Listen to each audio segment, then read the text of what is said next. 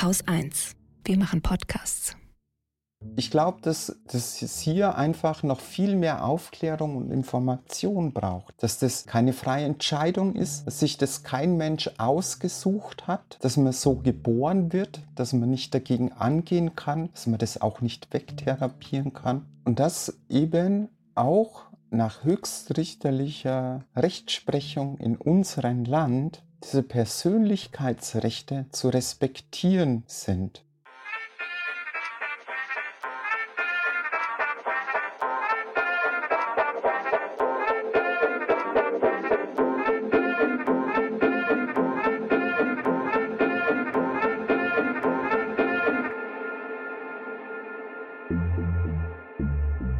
Hi und herzlich willkommen. Ihr hört den Dealer Podcast, diesmal mit Laura, hallo, und mit Lena, hi. Wir sprechen heute über das Selbstbestimmungsgesetz, das das derzeit noch gültige sogenannte Transsexuellengesetz ablösen soll. Noch vor der parlamentarischen Sommerpause im Juli sollen die ersten Eckpunkte für das Gesetz stehen. Tja, und es ist bereits der zweite Anlauf. Und rund um dieses Selbstbestimmungsgesetz sind ganz schön viele Falschbehauptungen und transfeindliche Narrative im Umlauf. Und genau die wollen wir uns heute zur Brust nehmen und sie smashen. Genau. Und das machen wir nicht allein, sondern in dieser Sendung wollen wir Betroffene und ExpertInnen zu Wort kommen lassen und dem teils ja auch eigenen Unwissen eine wissenschaftliche Perspektive gegenüberstellen. Dafür habe ich mit der queeren Aktivistin Lea Oswald und mit der Biologin Katja Husen gesprochen. Und ich habe mit der grünen Bundestagsabgeordneten Tessa Ganserer und dem Psychotherapeuten Hagen Löwenberg gesprochen. Bevor es gleich inhaltlich inhaltlich losgeht, müssen wir aber eine fette Triggerwarnung aussprechen, denn wir reproduzieren im Folgenden Transfeindlichkeit und Gewalt gegenüber Personen, die trans sind. Jetzt wollen wir aber erstmal einen Blick auf das Selbstbestimmungsgesetz werfen. Was soll sich ändern und warum ist das eigentlich wichtig? Das habe ich die grüne Bundestagsabgeordnete Tessa Ganserer gefragt. Das Bundesverfassungsgericht hatte mittlerweile sechs einzelnen Beschlüssen einzelne Teile dieses sogenannten transsexuellen Gesetz für grundgesetzwidrig erklärt. Man muss eben deswegen festhalten, dass dieses transsexuellen Gesetz von Anfang an Unrecht war. Das letzte Urteil wurde im Jahr 2011 gefällt und damals hat das Bundesverfassungsgericht festgestellt, dass die Vorgabe, wonach transgeschlechtliche Menschen für die amtliche Personenstandsänderung zwingend eine geschlechtsangleichende Operation vornehmen lassen müssen und den Nachweis erbringen, dass sie wirklich unfruchtbar sind, gegen das grundgesetzlich geschützte Recht auf körperliche Unversehrtheit verstößt. Seitdem wurde immer wieder versprochen, dass das Transsexuellengesetz reformiert wird.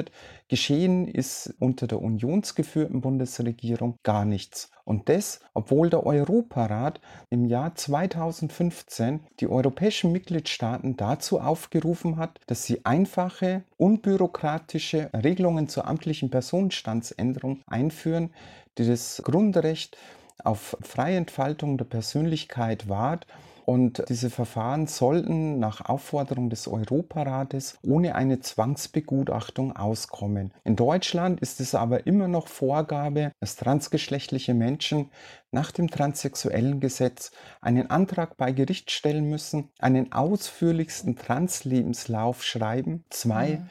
psychologische Gutachten über sich ergehen lassen müssen, damit dann ein Richter darüber entscheiden darf, ob der Staat sie als die Menschen akzeptiert, die sie sind. Und äh, das ist ein entwürdigendes Verfahren.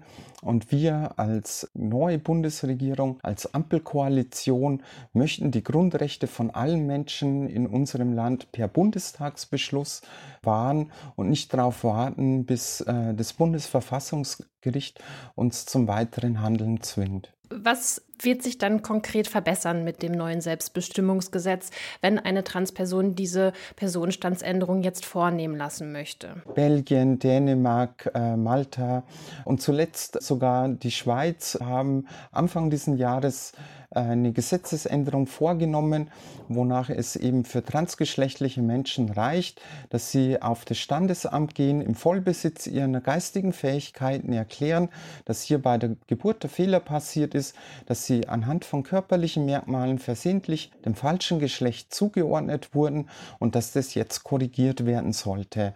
Und in diesen anderen europäischen Ländern ist es dann einfach und unbürokratisch möglich, dass aufgrund dieser Erklärung von transgeschlechtlichen Menschen die amtlichen Dokumente richtig gestellt werden. Und das mhm. haben wir auch für Deutschland vor. Zukünftig soll also die Selbstauskunft reichen und der Gang zum Standesamt und eben nicht mehr der Antrag beim Amtsgericht. Soweit also zum Selbstbestimmungsgesetz. Mit den Grünen und der FDP sind ja auch derzeit zwei Parteien in der Regierungsverantwortung, die schon 2021 im ersten Anlauf jeweils einen Entwurf vorgelegt haben. Die wurden ja leider beide von einer Mehrheit der ParlamentarierInnen abgelehnt. Tessa Ganserer hat mir im Gespräch gesagt, dass sie überzeugt ist, dass es diesmal klappen wird. Bevor wir uns gleich mit dem Protest gegen das Selbstbestimmungsgesetz beschäftigen und der Täter-Opfer-Umkehr, die da stattfindet, möchten wir Tessa noch Raum geben, über die Gewalt zu sprechen, die Transmenschen erfahren. Denn wir wissen ja, die Zahlen zeigen eindeutig, Gewalt geht in den meisten Fällen von cisgeschlechtlichen Männern aus und Transmenschen sind einem hohen Risiko ausgesetzt, Opfer von Gewalt zu werden. Oh mein Gott, wo fange ich da am besten an? Ja. Ähm, ich fange vielleicht mit diesen schrecklichen Narrativen an, die auch in der Fiktion immer wieder reproduziert werden, wo in Film und Fernsehen transgeschlechtliche Menschen sehr, sehr häufig und fast ausschließlich entweder als bemitleidenswerte Zeitgenossinnen dargestellt werden, die dann ganz tragisch im Rotlicht oder meistens als Mordopfer enden, oder ein anderes sehr häufiges gezeichnetes Narrativ ist, dass transgeschlechtliche Menschen als Psychopathen Expertinnen dargestellt werden. Und das ist natürlich furchtbar, weil es einfach die Realität verzerrt und schreckliche Bilder. Und deswegen sind diese Narrative, wenn sie als Drohgebärde gegen das Selbstbestimmungsgesetz vorgebracht werden, einfach so gefährlich, weil sie die ohnehin in Teilen dieser Gesellschaft noch vorhandene Transfeindlichkeit weiter verstärken. Wir wissen aus zahlreichen Studien, dass transgeschlechtliche geschlechtliche Menschen heute noch in allen Lebensbereichen sehr, sehr häufig Diskriminierung erfahren. Und diese Diskriminierungserfahrung zieht sich eben wie ein roter Faden durch alle Lebensbereiche. Ob das in der Schule ist, ob das äh, irgendwo im öffentlichen Raum ist oder am Arbeitsplatz, berichten transgeschlechtliche Menschen nicht nur von Hämisch, Spott, Hass und Beleidigung, sondern sehr häufig auch von körperlicher Gewalt. Und das wird wird hier sehr häufig ausgeblendet. Und natürlich kann kein Mensch für alle anderen Menschen die Hand ins Feuer legen. Und wir haben in unserer Gesellschaft ein massives Problem mit sexualisierter Gewalt. Wir wissen, dass sexualisierte Gewalt sehr, sehr häufig im persönlichen, privaten Nahbereich geschieht. Und deswegen ist es, finde ich, wirklich absurd zu glauben, dass Männer, cisgeschlechtliche Männer, die heute schon sexualisierte Gewalt ausüben, ein Selbstbestimmungsgesetz bräuchten, um ihren Personenstand zu ändern, damit sie dann irgendwelche schlimmen Dinge durchführen können. Und ich finde es auch sowas von absurd und realitätsfremd, weil auch heute kein Mensch an öffentlichen Toiletten eine Personalausweiskontrolle oder eine Genitalkontrolle durchführt. Und von dem her werden mit solchen furchtbaren Narrativen einfach nur Vorurteile geschürt und es trägt nicht für gutes gesellschaftliches Miteinander bei. Die Tatsache, dass nahezu jeden Tag ein Mann versucht, seine Ehefrau oder seine Partnerin zu ermorden und dass äh, jeden dritten Tag es einem Mann sogar gelingt, führt doch nicht dazu, dass wir als Gesellschaft alle Männer unter Generalverdacht stellen und heterosexuelle Partnerschaften oder mhm. Ehen mhm. unterbinden, um Frauen generell vor sexualisierter Gewalt zu schützen. So dramatisch wie das ist, aber dieses Narrativ, das da gezeichnet wird, es könnte irgendwas äh, in, in einer öffentlichen Damentoilette passieren, wenn wir Personenstandsänderung bringen, das das ist genau das, dass wir eine Gruppe transgeschlechtlicher Frauen vor allem unter Generalverdacht stellen und ihnen deswegen grundgesetzlich geschützte Menschenrechte vorenthalten wollen. Es wurde in den letzten 16 Jahren unter unionsgeführter Bundesregierung einfach sträflichst unterlassen, gesellschaftliche Akzeptanzarbeit zu leisten. Geschlechtliche Vielfalt und Transgeschlechtlichkeit ist wahrscheinlich so alt wie die Menschheitsgeschichte. Es gab transgeschlechtliche Menschen in allen Kulturkreisen und durch alle Zeitepochen hindurch. Nur in der westlichen Welt wurde das Thema dann irgendwann gesellschaftlich tabuisiert und stigmatisiert. Und aufgrund der nicht stattgefundenen Akzeptanzarbeit, die die Politik einfach zu leisten und zu unterstützen hätte, glaube ich, dass manche Menschen es noch nicht mitbekommen haben, dass das Bundesverfassungsgericht im Hinblick auf die Grundrechte von transgeschlechtlichen Menschen seit nun über vier Jahrzehnten eine sehr stringente Rechtsprechung verfolgt. Und bei den Urteilen wird in der Begründung immer wieder darauf abgestellt, dass es mittlerweile wissenschaftlicher Fakt ist, dass die, das Geschlecht eines Menschen sich nicht allein anhand von körperlichen Merkmalen, vom Chromosomenstand oder vom Hormonstatus bestimmen lässt, sondern dass es im Wesentlichen auf die sogenannte Geschlechtsidentität ankommt. Und dass Artikel 1 des Grundgesetzes, die Würde des Menschen ist unantastbar in Verbindung mit Artikel 2 des Grundgesetzes. Jeder Mensch hat das Recht auf freie Entfaltung der Persönlichkeit und nachdem die Geschlechtszugehörigkeit der intimste Teil unserer Persönlichkeitsrechte ist, sich dieser Bereich jeder staatlichen Kontrolle zu entziehen hat. Und dennoch glauben manche Menschen, dass sie transgeschlechtliche Menschen ihre Geschlechtszugehörigkeit und damit das grundgesetzlich geschützte Persönlichkeitsrecht in Abrede stellen können. Und nicht wenige glauben, dass man zumindest darüber diskutieren kann. Und ich glaube, dass, dass es hier einfach noch viel mehr Aufklärung und Information braucht. Dass das keine freie Entscheidung ist, dass sich das kein Mensch ausgesucht hat, dass man so geboren wird, dass man nicht dagegen angehen kann, dass man das auch nicht wegtherapieren kann. Und dass eben auch nach höchstrichterlicher Rechtsprechung in unserem Land diese Persönlichkeitsrechte zu respektieren sind und dass die Gesellschaft als Ganzes verstehen muss, dass es einfach nicht geht, dass man einen anderen Menschen sein Geschlecht nicht einfach in Abrede stellen kann. Dass man anderen hm. Menschen nicht ein Grundrecht in Abrede stellen kann und dass das, was da passiert, dass in dem Maße, wo Menschen sich anmaßen, einer Gruppe anhand von gruppenbezogenen Merkmalen Grundrechte abzusprechen, dass wir dann nicht mehr darüber diskutieren können, sondern dass das, was da passiert, indem man transgeschlechtliche Menschen nicht ernst nimmt und absichtlich und bewusst die Geschlechtszugehörigkeit oder ihr Sein einfach in Abrede stellt, dass das nichts anderes ist als gruppenbezogene Menschenfeindlichkeit. Und die Gesellschaft ist in den letzten Jahrzehnten mit Sicherheit offener geworden. Deswegen bin ich der Überzeugung, dass es heute für viel, viel mehr Menschen einfach lebbar ist, ihre Transgeschlechtlichkeit die sich vor, vor Jahrzehnten niemals hätten getraut, sich zu outen aufgrund der, der gesellschaftlichen Situation, dass das kein Phänomen ist, und dass es heute immer noch alles andere als rosa Zuckerwatte ist,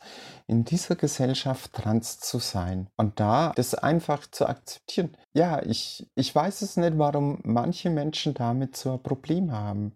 Ich glaube, dass solche Beiträge wie dieser Podcast einfach wahnsinnig wichtig ist, weil es weil immer Unwissenheit, Falschbehauptungen und gefährliche Narrative der Nährboden für menschenfeindliche Ideologien sind. Und deswegen halte ich Aufklärung und Information für wahnsinnig wichtig.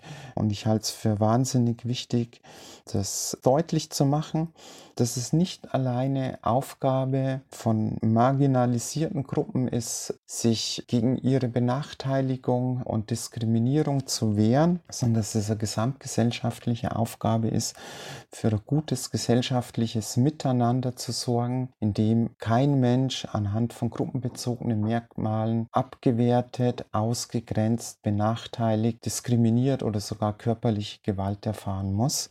Und deswegen glaube ich, es einfach wichtig, dass Menschen über ihre Erfahrungen reden und dass die Gesellschaft zuhört. Das ist wichtig für die Gesellschaft, um zu verstehen. Und das, glaube ich, würde dann eben dazu führen, dass wir hier ja gut miteinander leben können, weil dieses Selbstbestimmungsgesetz ja niemanden etwas wegnimmt. Wir wollen ja dann nicht einmal bemitleidet werden. Ich brauche kein Mitleid von dieser Gesellschaft. Egal wie häufig und wie oft ich noch aufgrund meiner Transgeschlechtlichkeit, insbesondere in sozialen Medien, Häme, Spott und teilweise sogar Bedrohungen bekomme. Aber ich möchte, dass mir meine Grundrechte nicht mehr länger vorenthalten werden.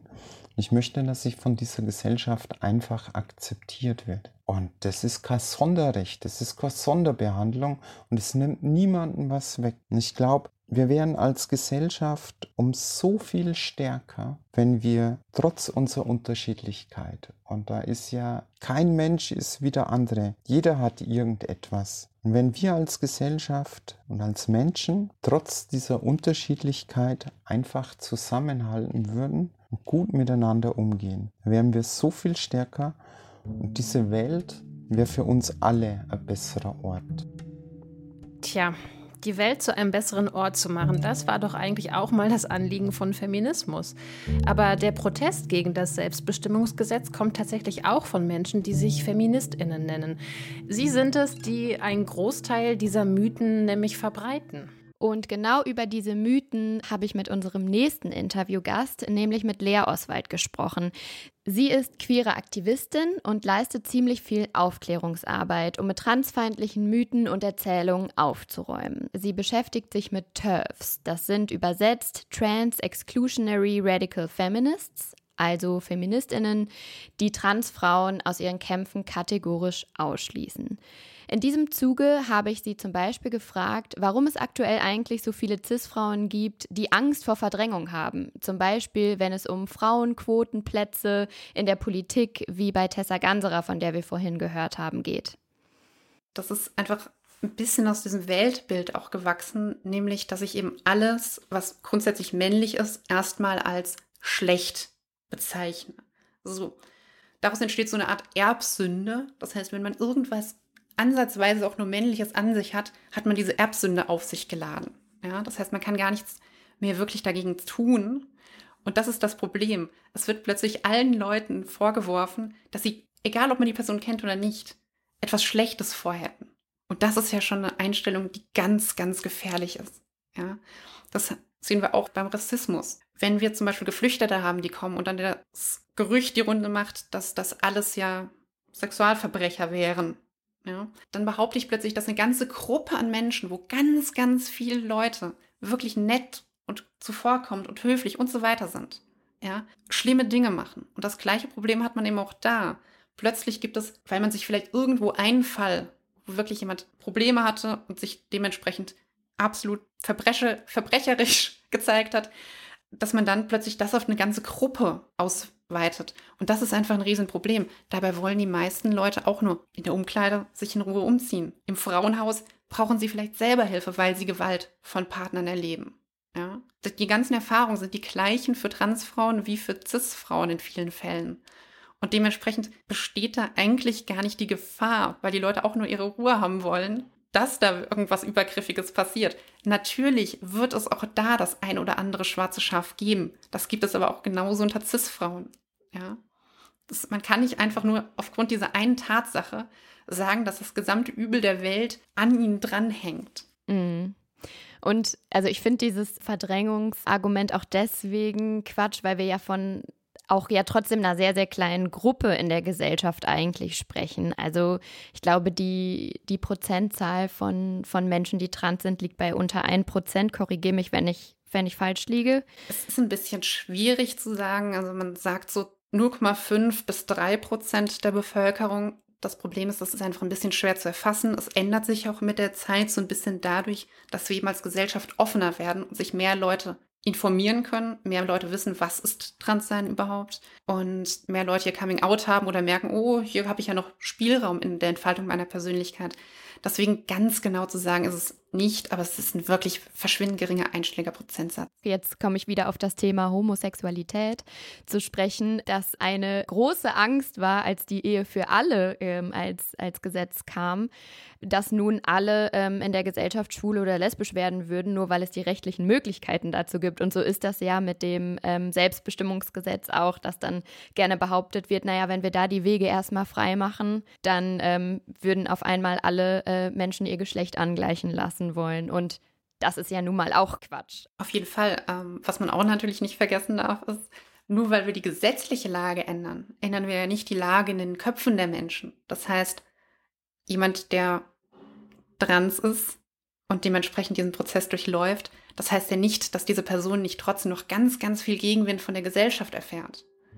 Und dementsprechend bin ich mir sehr sicher, dass niemand das freiwillig machen wird, der da nicht wirklich den Bedarf auch für hat. Was bei dieser ganzen Diskussion ja auch immer mitschwingt, ist die Frage, wer entscheidet eigentlich darüber, was und wer eine richtige Frau äh, in Anführungsstrichen ist. Und äh, was dann von TERFs immer wieder kommt, ist die Annahme, dass Menschen, die nicht schon als Kind weiblich sozialisiert worden sind, ähm, niemals wirklich eine Frau sein können. Und auch das hat Lea nochmal für uns eingeordnet. Ja, das ist tatsächlich ein sehr, sehr häufiges Narrativ, äh, das man hört. Und das ist ganz, ganz schwierig, weil Sozialisation ist nicht so was Einfaches, was alle Menschen gleich erleben. Ähm, weil zum Beispiel gehört zur Sozialisation auch, in welchem soziokulturellen Kontext ich aufgewachsen bin, wie viel Geld meine Eltern hatten und so weiter. Und das macht eben auch schon ganz viel für die Sozialisation aus. Gleichzeitig ist es aber auch so, dass wir alle Sozialisation nicht nur aus der Perspektive unseres zugewiesenen Geschlechts erleben, sondern auch, dass wir das wahrnehmen, was die Gesellschaft anderen Menschen gegenüberbringt. Und dementsprechend können wir da ganz, ich sage mal in Anführungszeichen, frei daraus wählen, was wir davon übernehmen, was wir nicht davon übernehmen. Aber wir sehen eben zum Beispiel auch, wie mit Menschen umgegangen wird, die diesen gesellschaftlichen Stereotypen, äh, dieser gesellschaftlichen Sozialisation nicht entsprechen. Und bei Transmenschen ist es nochmal in der Hinsicht vielleicht ein bisschen besonders. Klar, sie haben vielleicht nicht genau das Gleiche in der Kindheit erlebt wie eine Cis-Frau. Das ist völlig okay. Sie haben aber eben auch nicht standardmäßig unbedingt das erlebt, was ein Cis-Mann erlebt hat. Nämlich zum Beispiel haben Transpersonen häufig eine Geschichte mit ganz, ganz viel Mobbing in der Schule. Und da kann man dann ganz schwer sagen, dass das jetzt, ich sage mal in Anführungszeichen, männlich sozialisiert wurde. Man muss aber auch betrachten, dass selbst wenn Transfrauen irgendeinen Vorteil damit durch hatten, dass sie vielleicht lange Zeit in einer männlichen Rolle gelebt haben, obwohl sie das nicht wollten, dass das etwas ist, wo die Gesellschaft dran schuld ist und nicht die Transperson selbst. Weil die Gesellschaft erlaubt es, Menschen, die männlich gelesen werden oder männlich wahrgenommen werden, bestimmte Vorteile zu genießen, die Frauen nicht haben. Das ist aber eben, wie gesagt, ein gesellschaftliches Problem und nicht einer individuellen Person. Genauso ist es aber auch, dass wenn man sein Leben lang eine bestimmte Rolle gespielt hat, sag ich mal, dass man dann, ob man will oder nicht, bestimmte gute oder schlechte Aspekte davon durchaus übernommen haben kann. Und dann muss man auch einfach ein bisschen Geduld haben, bis man die wiederum abgelegt hat und sich dann auch in einen anderen sozialen Kontext eingelebt hat. Das kann man ganz schön so ein bisschen betrachten wie in der Pubertät. Was haben wir nicht alle da für einen Unsinn manchmal gemacht, um vielleicht anderen gefallen zu wollen oder sonstiges? Und da ist es genauso. Man muss einfach ein bisschen Geduld damit haben und vielleicht hilft es der ein oder anderen Feministin, die nächste Transfrau wie eine kleine Schwester zu betrachten, die gerade noch ihre Pubertät durchlebt und da vielleicht auch aus Erfahrung mitmachen muss. Die ist zwar manchmal nervig, aber eigentlich doch auch ganz nett und vielleicht kann die große Schwester ja doch ein paar Tipps geben. Ja, die Erbsünde Mann. Äh, das fand ich echt jetzt nochmal einen total spannenden Gedanken, den Lea da aufgemacht hat. Und äh, trotzdem hat mich die Frage nach Geschlecht und wie viele Geschlechter gibt es und wer entscheidet eigentlich darüber, äh, noch nicht so richtig losgelassen. Ich habe daher mit Katja Husen gesprochen. Sie ist Biologin und leitet das Zentrum für molekulare Neurobiologie in Hamburg. Ich habe sie gefragt, was denn die biologische Perspektive auf die Geschlechterfrage ist und vor allem, was sie dem entgegnet, wenn Menschen darauf beharren, es gäbe nur und ausschließlich nur zwei Geschlechter und die sind von der Natur vorgegeben. Also aus biologischer Perspektive ist das einfach falsch. Also es gibt, mhm. wenn man so möchte, zwei Geschlechter und es gibt eine ganze Reihe von biologischen Faktoren und auch Geschlechtsidentität. Und bei vielen Menschen fallen ganz viele biologische Faktoren und ihre Geschlechtsidentität sozusagen zusammen. Das heißt, das sind so die zwei großen Gruppen, zu denen sich sehr viele Menschen zugehörig fühlen ähm, und wo viele Menschen sagen, naja, gesunder Menschenverstand, sieht man doch. So. Und das ist einfach schon der erste Mythos, das sieht man eben nicht. Also es gibt eben, und das ist, glaube ich, auch ganz wichtig, über Biologie zu verstehen. Also Biologie, Natur hat kein Ziel. So, ne? Also alles, was wir uns vorstellen, irgendwie, was eine biologische Bestimmung ist, die Biologie kennt keine Bestimmung. Ja? Der Biologie ist es total egal, ob eine Art ausstirbt oder nicht. Das ist, das ist alles äh, sozusagen menschengemachtes Denken dahinter. So. Ähm, und natürlich ist es so, dass eine Art sich dann besonders gut erhält, wenn sie äh, bestimmte Fortpflanzungserfolge zum Beispiel vorzuweisen hat. Aber das hilft ihr zum Beispiel überhaupt nicht, wenn das Habitat, auf das sie angewiesen ist, ausstirbt und es das nicht mehr gibt. Dann stirbt die Art zum Beispiel auch einfach aus. So. Und mich macht das eben ganz nachdenklich, wenn Menschen Biologie halt benutzen, um eben so, so einfache Wahrheiten dann zu vertreten, wie es gibt zwei Geschlechter. Und dann kann man sagen, ja, gibt es.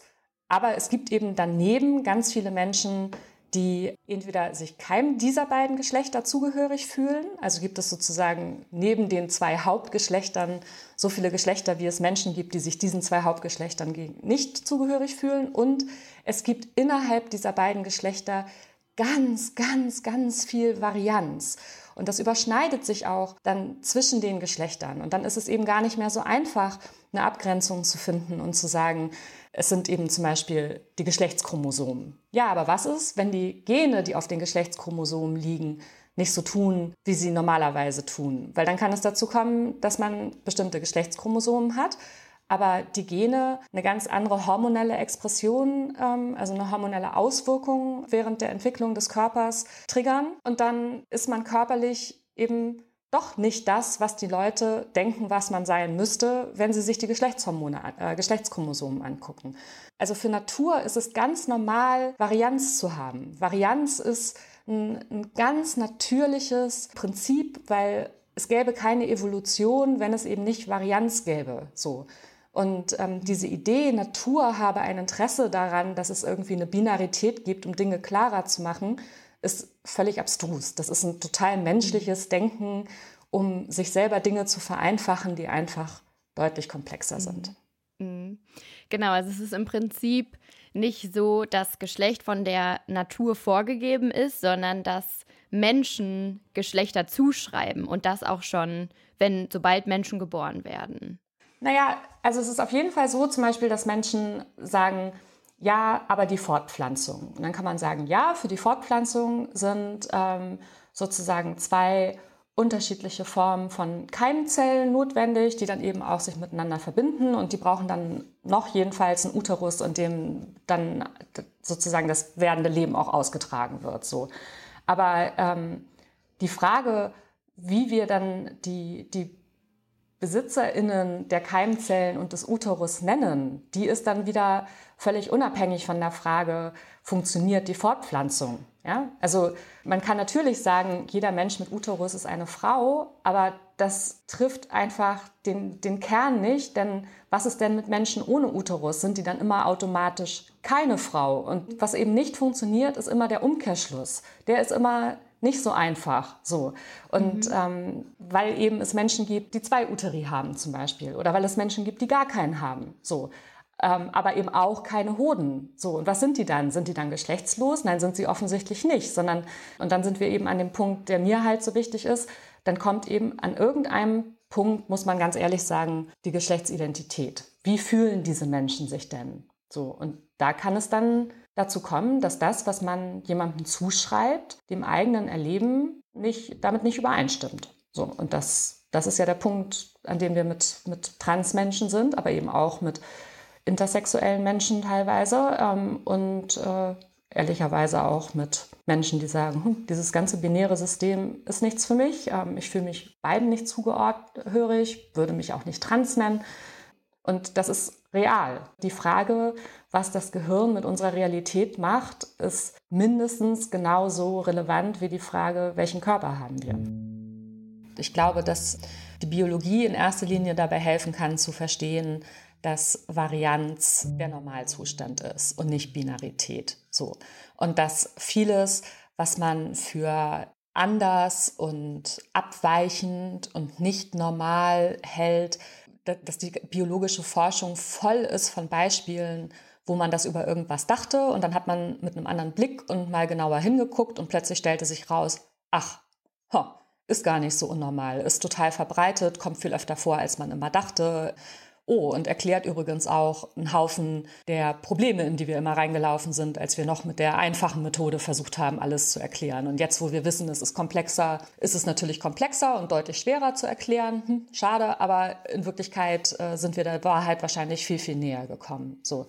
Deshalb, also mein Plädoyer wäre tatsächlich an der Stelle eher, sich bewusst zu machen, dass ein gesellschaftlicher Rückgriff auf Biologie eben häufig verwendet wird, um gesellschaftliche Debatten über Rechte und ähm, ja, Räume und Ressourcenverteilung und Möglichkeiten, um die zu unterdrücken. Ja, weil so getan wird, als wenn es eine biologische Wahrheit gibt, die gesellschaftlich halt eben sorry, sorry, aber leider genauso abgebildet werden muss. Ja, und das ist der Teil, also ich bin ja auch ganz lange politisch aktiv gewesen, wo ich eben einfach als Biologin und Politikerin sagen muss, Biologie darf einfach, also gerade menschliche Biologie, Medizin darf einfach nicht äh, sozusagen der Ursprung von, von ethischen und gesellschaftspolitischen Fragen sein. Ja, also wir haben uns an so vielen Punkten von der Biologie entfernt,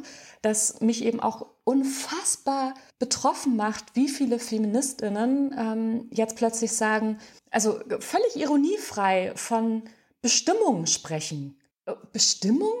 What? Ja, Fortpflanzung als Parameter dafür, wer eine echte Frau ist. Ich, ich glaube, ich stehe im Wald, ja, also wo man wirklich denkt, was, das ist ein solcher Rückgriff auf, auf äh, ja, religiöse und eben biologistische Erklärungsmuster. Das wird auch kein bisschen besser, wenn man anfängt zu sagen, aber in den Neurowissenschaften oder molekulargenetisch oder so, ja, sondern das verbrämt im Zweifelsfall häufig nur, dass Menschen sich nicht darüber unterhalten wollen, wie wollen wir zusammenleben. So.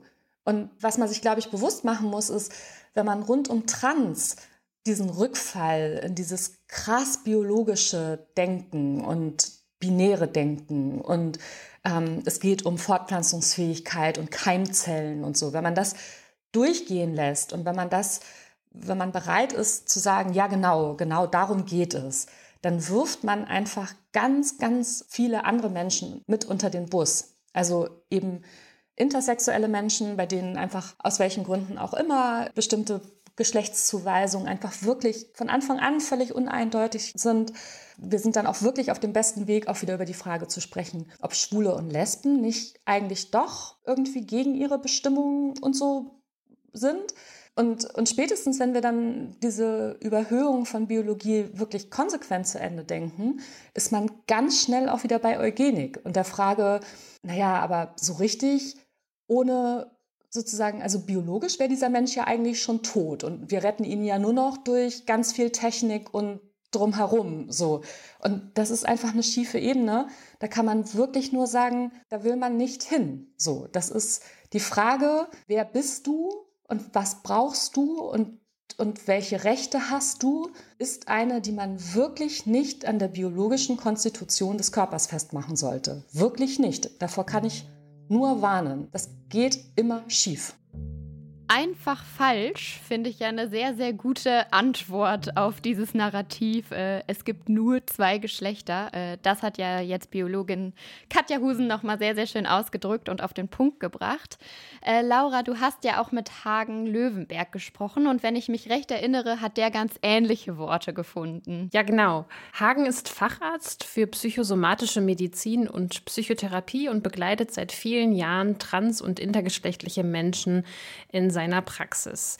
Ich habe mit ihm zusammen aus psychologischer Perspektive eben auf diese Narrative rund um Transidentität geguckt. Und äh, Hagen hat übrigens über 500 Gutachten nach dem TSG erstellt und hat damit aber aus Protest aufgehört, als 2021 das Selbstbestimmungsgesetz gekippt ist. Ich habe ihn gefragt, was er Menschen entgegnet, die Transidentität als krank bezeichnen.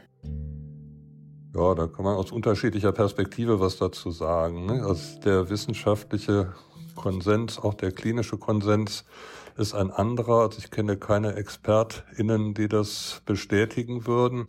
Das ist der aktuelle Stand. Also aus wissenschaftlicher oder klinischer Sicht ist das schlicht falsch. Aber natürlich kann man das jetzt als persönliche Meinung vertreten, dass man irgendetwas krank findet. Ich finde selber eher Sexismus oder Heteronormativität krank, aber es steht natürlich auch jedem frei, stattdessen Transgeschlechtlichkeit krank zu finden. Transidentität selber ist nichts, was man behandeln müsste oder behandeln könnte. Inhaltlich gesehen, denke ich, braucht es diese Gutachten nicht. Im Grunde ist das eine unmögliche Anforderung, ein solches Gutachten zu erstellen. Also das Vorgehen ist eigentlich ähnlich wie bei der Transbegleitung in der, in der Diagnostik auch. Man lässt sich so den persönlichen Werdegang schildern, wie die Identitätsentwicklung so verlaufen ist und fragt noch nach allen möglichen anderen Dingen, wie sie sich im Leben so entwickelt haben, um ungefähr die, die Transentwicklung bei der Person nachvollziehen zu können. Sie können nicht begutachten, ob eine Person trans ist oder nicht. Ne? Das ist eine subjektive geschlechtliche Identifizierung, wie wir es so nennen. Und die ist im Grunde nicht hinterfragbar. Also da können Sie auch als Gutachter nach, ich weiß nicht, Jahrzehnten Erfahrung, die ich da auch in dem Bereich habe, nur dran scheitern, wenn Sie das versuchen rauszukriegen, ist das jetzt wirklich so oder nicht. Aber da gibt es wahrscheinlich so eine Art Manual oder Leitfaden? Also was sind das denn da so für Fragen, die man da abklappert? Man hört immer wieder von diesen sehr, sehr ähm, übergriffigen, traumatisierenden Fragen, zum Beispiel nach dem Masturbationsverhalten oder nach der Unterwäsche, die getragen wird oder ähm, der Anzahl der PartnerInnen. Wo kommt das her? Es mag sicher Gutachter, Gutachterinnen geben, die solche Fragen stellen. Ich kann Ihnen versichern, dass ich auch bei sechs oder 700 Gutachten, die ich in dem Bereich geschrieben habe, noch nie irgendjemanden mhm. nach solchen Dingen gefragt habe. Das sind auch für die Beantwortung der sogenannten Beweisfragen vollständig irrelevante Informationen. Ne? Es gibt keinen sinnvollen Grund, solche Fragen zu stellen. Ja, und an dieser Stelle möchte ich euch kurz auf die Doku ab heute hinweisen, die wir euch auch in den Show Notes verlinken. Denn viele haben eben weniger Glück und sind der Willkür der GutachterInnen ausgesetzt und erfahren im Kontakt mit ihnen wieder Diskriminierung und Machtmissbrauch. Im Zweifelsfall ja sogar zweimal, denn es braucht ja zwei Gutachten. In der Doku bekommt ihr einen Eindruck davon, wie traumatisch es für Transpersonen sein kann, sich diesem Prozess stellen zu müssen, wenn sie eben nicht an jemanden geraten wie zum Beispiel Hagen Löwenberg. Und jetzt nochmal zurück zu Hagen. Es gibt keinerlei Anleitung oder Manual dafür, wie man solche Gutachten erstellt. Wer Sachverständiger ist, entscheidet das Gericht. Zum Teil sind die Gutachten entsprechend. Ich habe einmal auch schon mal einem Gericht mitgeteilt, dass durch die Benennung zum Sachverständigen sich bei der Person nicht automatisch auch der Sachverstand eingestellt hätte. Das ist natürlich auch nicht immer so, ne? dass mhm. diese Sachverständigen wirklich sachverständig sind. Mhm. Viele aber schon, viele sind sehr erfahrene psychotherapeutische Kollegen, psychiatrische Kollegen. Ich würde auch für mich sagen, man kann ein Gutachten so gestalten, dass es für die Person nicht übermäßig unangenehm ist. Ne? Sie stellen natürlich persönliche Fragen, sonst erfahren sie über diejenige oder denjenigen nichts, der da sitzt, aber man kann das durchaus angenehm gestalten. Tatsächlich ist die Lage die, dass die Ablehnungsquote bei dieser Begutachtung bundesweit bei maximal einem Prozent liegt. Das heißt, mhm. sie müssen sich eher anstrengen, damit das zu einer Ablehnung kommt. Dieses ganze Verfahren ist nach heutiger Einschätzung überflüssig, würde ich auch so sehen. Die konkrete Ausgestaltung ist meistens nicht so diskriminierend. Zumindest hier aus Nordrhein-Westfalen kann ich das eigentlich nur in einzelnen Fällen bestätigen, aber nicht in der Regel. Ne? Das kann für mich sagen, als ich angefangen habe, diese Gutachten zu schreiben, habe ich das getan, um äh, in dem Glauben, dass ich damit Leute unterstütze, zu ihren Änderungen des Geschlechtseintrags und Vornamens zu kommen. Das war sicherlich auch so. Und es ist relativ häufig passiert, dass nach Gutachten manchmal kurz danach, manchmal später danach Leute sich an mich gewandt haben und gerne eine Behandlung bei mir fortsetzen wollten oder ähnliches. Also man kann nicht sagen, dass jetzt das Durchführen eines solchen Gutachtens automatisch irgendwie diskriminierend oder belastend für die Person ist. Ich würde mhm. aber schon unterschreiben, dass das System ein Problem ist oder dass das Verfahren, so wie es heute läuft, ein Problem ist. Wenn man das ja. vom Verlauf her sieht, das Transsexuellengesetz ist von 1980. Das Deutschland war nach Schweden weltweit das zweite Land, das ein, äh, eine solche verbindliche rechtliche Regelung hatte. Nach dem Wissensstand oder Stand von 1980 war es ein echter Fortschritt, weil davor mehr oder weniger die Willkür geherrscht hat, was da passiert ist. Aber in den letzten 40 Jahren hat sich, glaube ich, sowohl der Diskurs massiv verändert, was wir wissenschaftlich wissen über Transgeschlechtlichkeit. Und das ist absolut nicht mehr das, was dem heutigen Stand entspricht. Von welchen Diskriminierungserfahrungen berichten denn Transpersonen, wenn die bei dir in Behandlung sind zum Beispiel? Was macht das System und was macht die, was macht die Gesellschaft mit, mit Trans Transmenschen? Im beruflichen Bereich ist es weniger geworden, was es an offener Diskriminierung gibt. So in meinen Anfangszeiten, also Mitte der 90er, brauchten sie sich gar nicht zu bewerben als Transperson, wenn das bekannt war. Haben sie eh keine Stelle gekriegt. Das ist heute anders. Also in vielen Stellen funktioniert es dann doch. Das ist, es gibt viel mehr unterschwellige Diskriminierung heute, als das früher der Fall war. Ne? Also im ganzen Bereich der Microaggressions, wie man das also schön nennt. Also dass, dass vieles eher so ja, im Sinne der gläsernen Decke, dass man nicht mehr weiterkommt, dass in der Teambesprechung man vielleicht nicht mehr ganz so ernst genommen wird. Alles Dinge, die oft für die Betroffenen selbst eine Unsicherheit auslösen. Ist das so oder meine ich das nur? Und das ist oft eine größere psychische Belastung als eine offene Diskriminierung, also auf der Straße mhm. beschimpft zu werden, gegen die man sich dann auch wehren kann. Das, was dann so alles unterschwellig passiert. Ne? Und na gut, Diskriminierungserfahrung natürlich außerordentlich vielfältig, von offenen Attacken, selten dann im direkten Umfeld, aber auch das bis zu mehr oder weniger subtilen Ablehnungen und Zurückweisungen. Mhm manchmal am schwierigsten zu behandelnden Fall durch die Verinnerlichung eigener transnegativer Haltungen, die man dann erstmal quasi reflektieren oder dekonstruieren muss, bevor man da selbst ja. etwas ja. Offener mit der eigenen Transgeschlechtlichkeit umgehen kann. Ja, genau. Ja, weil wir alle in einer binären transfeindlichen Welt aufwachsen und sozialisiert werden. Ne? Einschließlich ja. der Transpersonen, ja. Ja, genau. Woher rührt denn ähm, aktuell die, die Ablehnung gegen das geplante Selbstbestimmungsgesetz? Was sind das da für Gründe, die ins Feld geführt werden?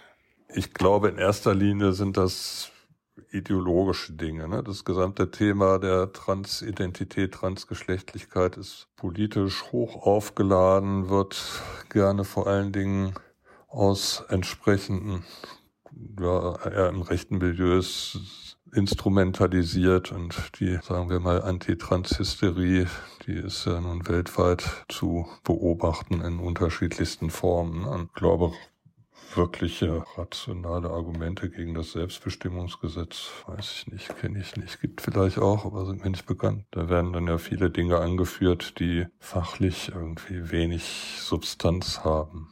Was, was sagst du zu solchen Menschen, die behaupten, trans sein ist ein Trend oder die jetzt gar von einem, von einem Ansturm sprechen auf, auf Arztpraxen, weil jetzt reihenweise Menschen eine geschlechtsangleichende Operation wünschen? Dass es da eine deutliche Zunahme gibt, insbesondere unter Jugendlichen, was die Auseinandersetzung mit diesem Thema betrifft, ist, ist eindeutig der Fall. Das ist jetzt kein Mythos, sondern das ist so. Also es gibt aus den Niederlanden eine Studie, dass in den letzten 20 Jahren die Inanspruchnahme da sich um den Faktor 20 gesteigert hat. Das ist zum, nur ein Beispiel, aber das ist so. Es gibt sicherlich so etwas wie eine queere Jugend. Kultur, Jugendbewegung, in der sich auf unterschiedlicher Weise mit Geschlechterrollen auf der einen Seite, aber auch geschlechtlicher Identifizierung auseinandersetzt. Die allerwenigsten dieser Jugendlichen kommen und wollen eine geschlechtsangleichende Operation. Die wollen sich damit auseinandersetzen und es ist völlig abwegig anzunehmen, dass all diese einer geschlechtsangleichende Operation haben wollten. Dieser Vorstellung liegt dann wieder so ein binäres System zugrunde. Ne? Wer sich irgendwie mhm. nicht mit seinem Zuweisungsgeschlecht identifiziert, will eine Operation. Also dieser OP-Zentrismus des alten Transsexualismuskonzeptes ist auch überhaupt nicht mehr das, was man sich da heute darunter vorstellt. Für die meisten geht es mehr um ihre Identität und nicht um die Operation irgendwelcher Körperteile. Hm. Ja, und auch, dass einfach der Name im Ausweis zum Beispiel äh, passt zur eigenen Identität. Genau, also mit dem Selbstbestimmungsgesetz wird über medizinische Maßnahmen überhaupt gar nicht entschieden. Ich glaube, das ist auch ein Punkt, der pausenlos irgendwie falsch dargestellt wird. Ne? Das ist ein es gibt einmal den Bereich des Personenstandsrechtes, da fällt dann der Vorname und der Geschlechtseintrag drunter und es gibt den Bereich des Sozialrechtes, also wenn man es juristisch unterscheidet, da fallen dann sämtliche medizinischen, psychotherapeutischen und ähnliche Maßnahmen drunter. Praktisch gesehen haben diese Rechtsbereiche wenig miteinander zu tun. Also sie können theoretisch eine ganze medizinische Angleichung durchlaufen, ohne ihren Vornamen oder Geschlechtseintrag zu ändern. Sie können genauso gut den Vornamen und Geschlechtseintrag ändern, ohne jeden Arzt zu, gesehen zu haben. Beides ist erstmal unabhängig voneinander. Und es ist auch keineswegs so, dass eine Vornamens- oder Personenstandsänderung irgendetwas an medizinischen Maßnahmen legitimiert. Ne? Die gesamte Grundlage für die Kostenübernahme, jetzt sagen wir mal operative Eingriffe, ist in der Bundessozialgerichts Rechtsprechung geregelt und hat auch mit dem aktuellen TSG gar nichts zu tun. Also auch das wird gar nicht im jetzigen transsexuellen Gesetz geregelt. Und wenn man das abschafft, hat es auf die Kostenübernahme für Operationen, Hormone und ähnliches überhaupt keinen Einfluss. Null. Also es ist auch irgendwie eine Verbindung von zwei Dingen, die, glaube ich, in erster Linie auf schlichte Unkenntnis zurückgeht. Ich glaube, auch wenn es um Identität geht, gibt es häufig ein grundlegend falsches Verständnis. Ne? Also Identität ist nichts, was angeboren ist. Identität ist, ist ein sozialpsychologisches Konzept. Das ist etwas, was sich im Laufe des Lebens entwickelt und auch über das ganze Leben hinweg weiterentwickelt. Das ist kein feststehendes Merkmal. Ne? Das rechtliche, die rechtliche Identität ja, aber die individuelle Identität oder subjektive Identität natürlich nicht, weder im geschlechtlichen noch im sonstigen Bereich. Ne? Die Biologie gibt da einen, einen Rahmen vor, und die jeweilige Gesellschaft und Normen in der Gesellschaft gibt einen Rahmen vor und innerhalb dieses Rahmens entwickelt sich in der Auseinandersetzung mit der eigenen Person und in der Auseinandersetzung mit der Umwelt eine Identität und auch eine geschlechtliche Identität oder Identifizierung. Kein Mensch wird mit einer Geschlechtsidentität geboren, die dann plötzlich sich ändert oder ähnliches, sondern es ist ein allmählicher Entwicklungsprozess. Und natürlich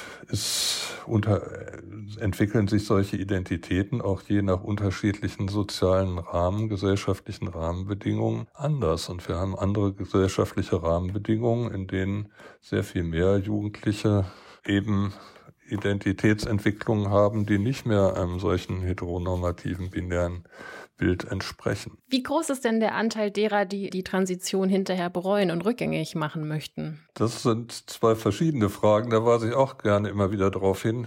Manchmal ist es ein, eine Retran- oder Detransition aufgrund des sozialen Scheiterns, also Folge der Diskriminierung haben sie vor allen Dingen bei transweiblichen Personen, die kein optimales Passing haben, die dann in der Gesellschaft weiterhin als Männer gelesen werden, die versuchen, wie eine Frau auszusehen, das aber nicht hinkriegen, also etwas salopp formuliert. Und wenn sie dann keine sehr stabile Persönlichkeit oder sehr guten Ressourcen haben, um mit dieser mhm. Dauerdiskriminierung fertig zu werden, dann gibt es einige, die die Segel streichen und zum Beispiel transitionieren. Die bedauern aber nicht, dass sie die Transition gemacht haben, die bedauern eher, dass sie das nicht leben können. Das, da habe ich ein paar in, in den letzten Jahrzehnten gesehen gehen. Ne? Und es gibt Einzelne, die detransitionieren, bevor sie irgendwelche medizinischen Maßnahmen überhaupt begonnen haben. Das muss man ja auch unterscheiden. Ob jemand erstmal das Ganze durchläuft, einschließlich aller Möglichkeiten und dann sagt, ach nee, doch nicht. Oder ob jemand im Zuge der Identitätsentwicklung und Auseinandersetzung sich eine Zeit lang als trans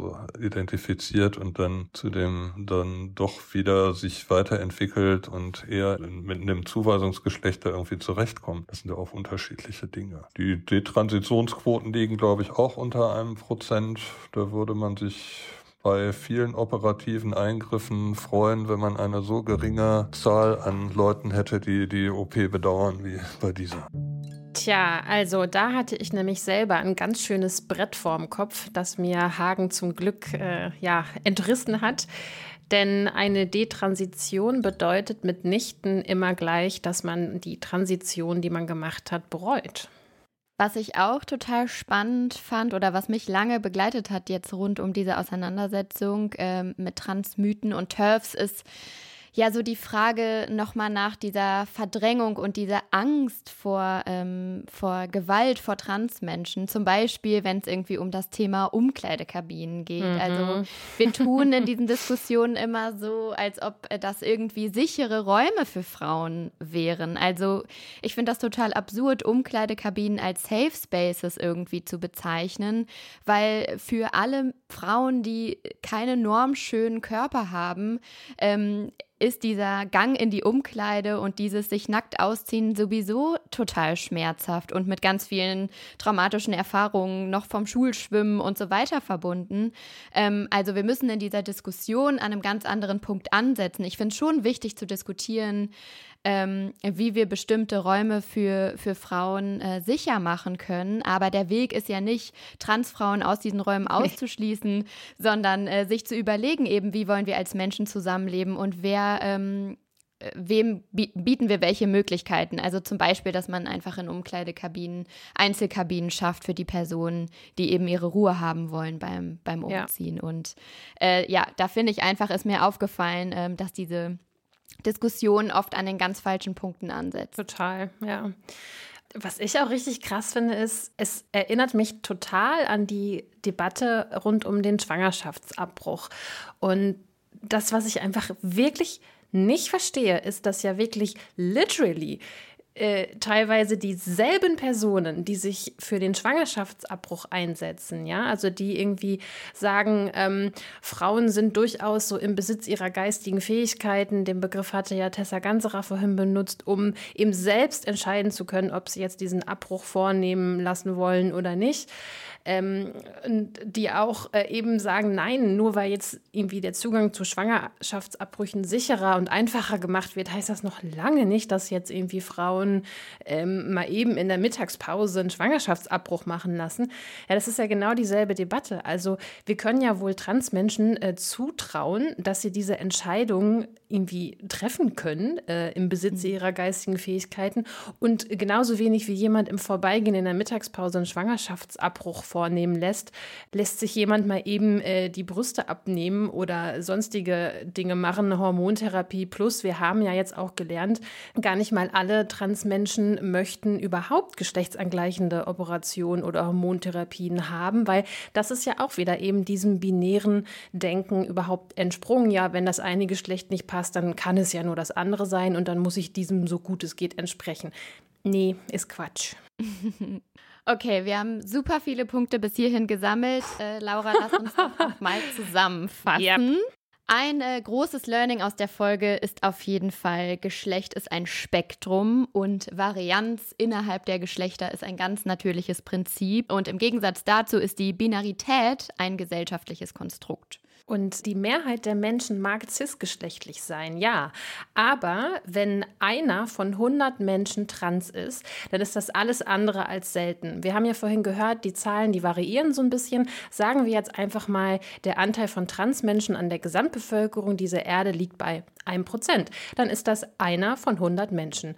Und einfach mal zum Vergleich, die Nebenwirkungen in der Packungsbeilage. Wenn da steht, eine Nebenwirkung tritt bei einer von 100 Personen auf, dann gilt das schon als häufig. Also Transsein ist kein Nischenphänomen und gleichzeitig dürfte trotzdem klar sein, dass eben bei diesen Zahlen das Narrativ von Verdrängung total absurd ist. Absolut. Und das auch eben beim Thema Quotenplätze. Erstmal, das sollte jetzt wirklich jedem klar sein, Transfrauen sind Frauen. Punkt. Und als solche müssen sie sich ja immer noch gegen andere ebenso gute Frauen durchsetzen und haben es womöglich durch ein nicht ganz optimales Passing, wie es ja zum Beispiel Hagen Löwenberg formuliert hat, noch viel schwerer als CIS-Frauen. In der transfeindlichen Welt, in der wir aktuell leben, ist es einfach immer noch verdammt anstrengend, trans zu sein. Kein Mensch betreibt Genderhopping einfach nur als Spaß oder als Hobby. Ja, Und Frauen erfahren Gewalt mehrheitlich immer noch durch cisgeschlechtliche Menschen, vor allem im persönlichen Nahbereich.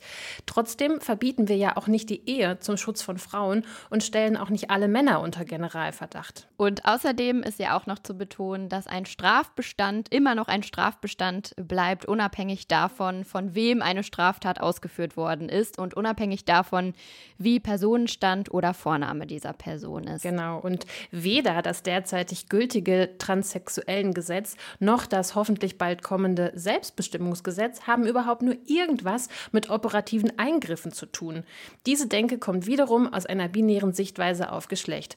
Ergo bedeutet Transition nicht gleich geschlechtsangleichende OP.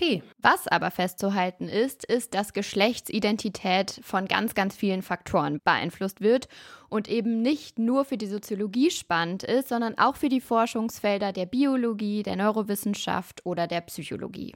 Weder die Genitalien noch das Hormonlevel noch die Chromosomen noch die Erziehung bzw. Sozialisierung entscheiden über das Geschlecht. Zumindest nicht allein, sondern alle zusammen und im Wechselspiel miteinander. Und auch das Gehirn spielt hier eine Rolle, denn die Neurowissenschaft weiß, dass irgendwas im Gehirn entscheidenden Einfluss auf die Geschlechtsidentität von Menschen hat. Da geht es um bestimmte Hirnregionen und neuronale Verknüpfungen. Was genau, das weiß man eben noch nicht, weil die Studienlage hier einfach noch sehr, sehr dünn ist. Es ist halt nach wie vor Grundlagenforschung. Und man darf eins nicht vergessen, das Gehirn ist plastisch, verändert sich also strukturell durch Einflüsse von außen. Wir verlinken euch dazu in den Show Notes nochmal ein Video von der sensationell tollen Mighty Ngien Kim, die euch das mit dem Gehirn von transgeschlechtlichen Menschen erklärt. Noch dazu ist Geschlechtsidentität eben ein Prozess. Und zwar nicht mal ein linearer Prozess. Gleichzeitig gibt es Faktoren, die einfach da sind und schon immer da waren. Also eine Transperson wird nicht plötzlich trans, sie war es schon immer. Das klingt wie ein Widerspruch, aber das Thema ist eben komplex und das Zauberwort heißt auch hier Ambiguitätstoleranz. Und dieses Wort wollte ich schon immer mal in einem Podcast unterbringen. ja, wissenschaftlicher und auch eben längst vom Bundesverfassungsgericht oder auch der Weltgesundheitsorganisation anerkannter Konsens ist, trans ist nicht krank. Und auch kein Fetisch. Mit solchen Aussagen lenkt man vom eigentlichen Problem ab, nämlich dass Diskriminierungserfahrung und die Angst vor Diskriminierung krank machen. Und das Ganze nennt man dann auch Täter-Opfer-Umkehr. Okay, wow. Das ist echt jetzt eine Menge Holz gewesen. Falls euch das zu schnell ging, auf Insta findet ihr das alles nochmal hübsch gebündelt und fertig zum Teilen. Für uns bleibt jetzt noch die Frage, was folgt daraus denn jetzt eigentlich für den Feminismus? Ja, ich würde sagen, die Kämpfe von queeren und Transpersonen sind keine Bedrohung, sondern eine Chance für ein gerechteres Leben für alle. Deswegen sind sie feministische Kämpfe, die uns auch alle angehen.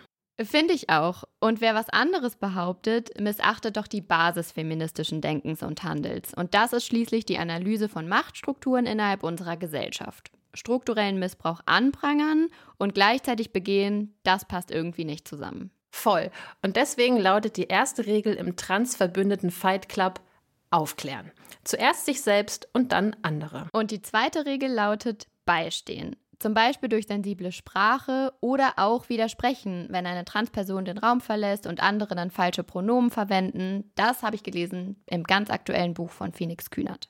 Die dritte Regel lautet, einsetzen, denn das ist nicht die Aufgabe der marginalisierten Gruppen allein. Zum Weiterschauen, Lesen und Hören haben wir jetzt noch ein paar Empfehlungen für euch. Für diejenigen, die Netflix haben, zum Beispiel die Folge Can We Say Bye Bye to the Gender Binary der Serie Getting Curious mit Jonathan Van Ness.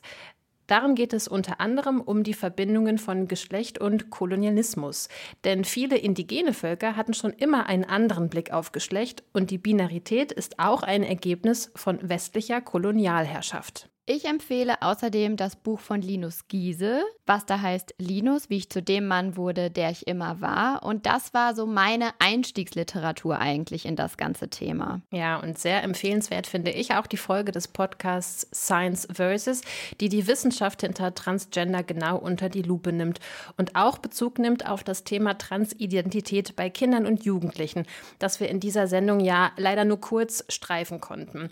Nur so viel sei gesagt, Nein, niemand gibt einfach so Kindern Hormone. Wenn überhaupt, dann sind das Pubertätsblocker und die sind reversibel. Und last but not least möchten wir euch das Buch von Phoenix Kühnert ans Herz legen. Ich habe es vorhin schon mal kurz erwähnt. Es heißt Eine Frau ist eine Frau ist eine Frau und erscheint am 12. April. Und wenn ihr euch ein Buch zum Thema Transidentität kaufen wollt, dann kauft euch doch bitte dieses oder eben das von Linus Giese. Mhm. Es gibt auch viele andere Bücher auf dem Markt, die nicht so zu empfehlen sind. ja, alles weitere findet ihr wie gehabt in den Show Notes. Wir sind am Ende der Sendung angekommen. Lieben Dank an unsere InterviewpartnerInnen Tessa Ganserer, Lea Oswald, Katja Husen und Hagen Löwenberg. Ich habe wie immer viel gelernt. Ich hoffe, ihr auch. Äh, wenn ihr noch mehr von uns hören und sehen wollt, dann folgt uns doch gerne bei Instagram oder auf Twitter. Dort freuen wir uns immer über Austausch mit euch. Außerdem gibt es jeden Montag einen feministischen Buchtipp von uns, in dem wir euch eins unserer aktuellen Lieblingsbücher vorstellen. Helft uns außerdem gerne mit, den Podcast auch in Zukunft weiterzuführen, indem ihr uns zum Beispiel finanziell unterstützt. Das geht über Steady, Patreon oder per Direktüberweisung. Alle Infos dazu findet ihr auf lila-podcast unterstützen. Außerdem helft ihr uns, wenn ihr uns eine Bewertung bei iTunes dalasst. Das hilft anderen, unseren Podcast zu finden und erfreut unser Herz, wenn wir liebes Feedback von euch dort lesen. Außerdem könnt ihr eure Liebe zum Lila Podcast auch nach außen tragen. Zum Beispiel in Form eines schicken Hoodies, eines T-Shirts oder eines Beutels, denn es gibt Lila Podcast Merch. Den haben wir kreiert zusammen mit der der Künstlerin und Illustratorin Laura Breiling. Und den könnt ihr kaufen unter lila-podcast.merchandise.kaufen. Der Lila Podcast ist eine Produktion von Haus 1. Am Mikrofon waren Lena Sindermann und Laura Lukas. Schnitt von uns beiden und Katrin Rönecke, die auch das Sounddesign und die Musik und die Redaktion gemacht hat. Und das schicke Cover ist von Slinger Illustration. Und damit tschüss, wir hören uns. Tschüss.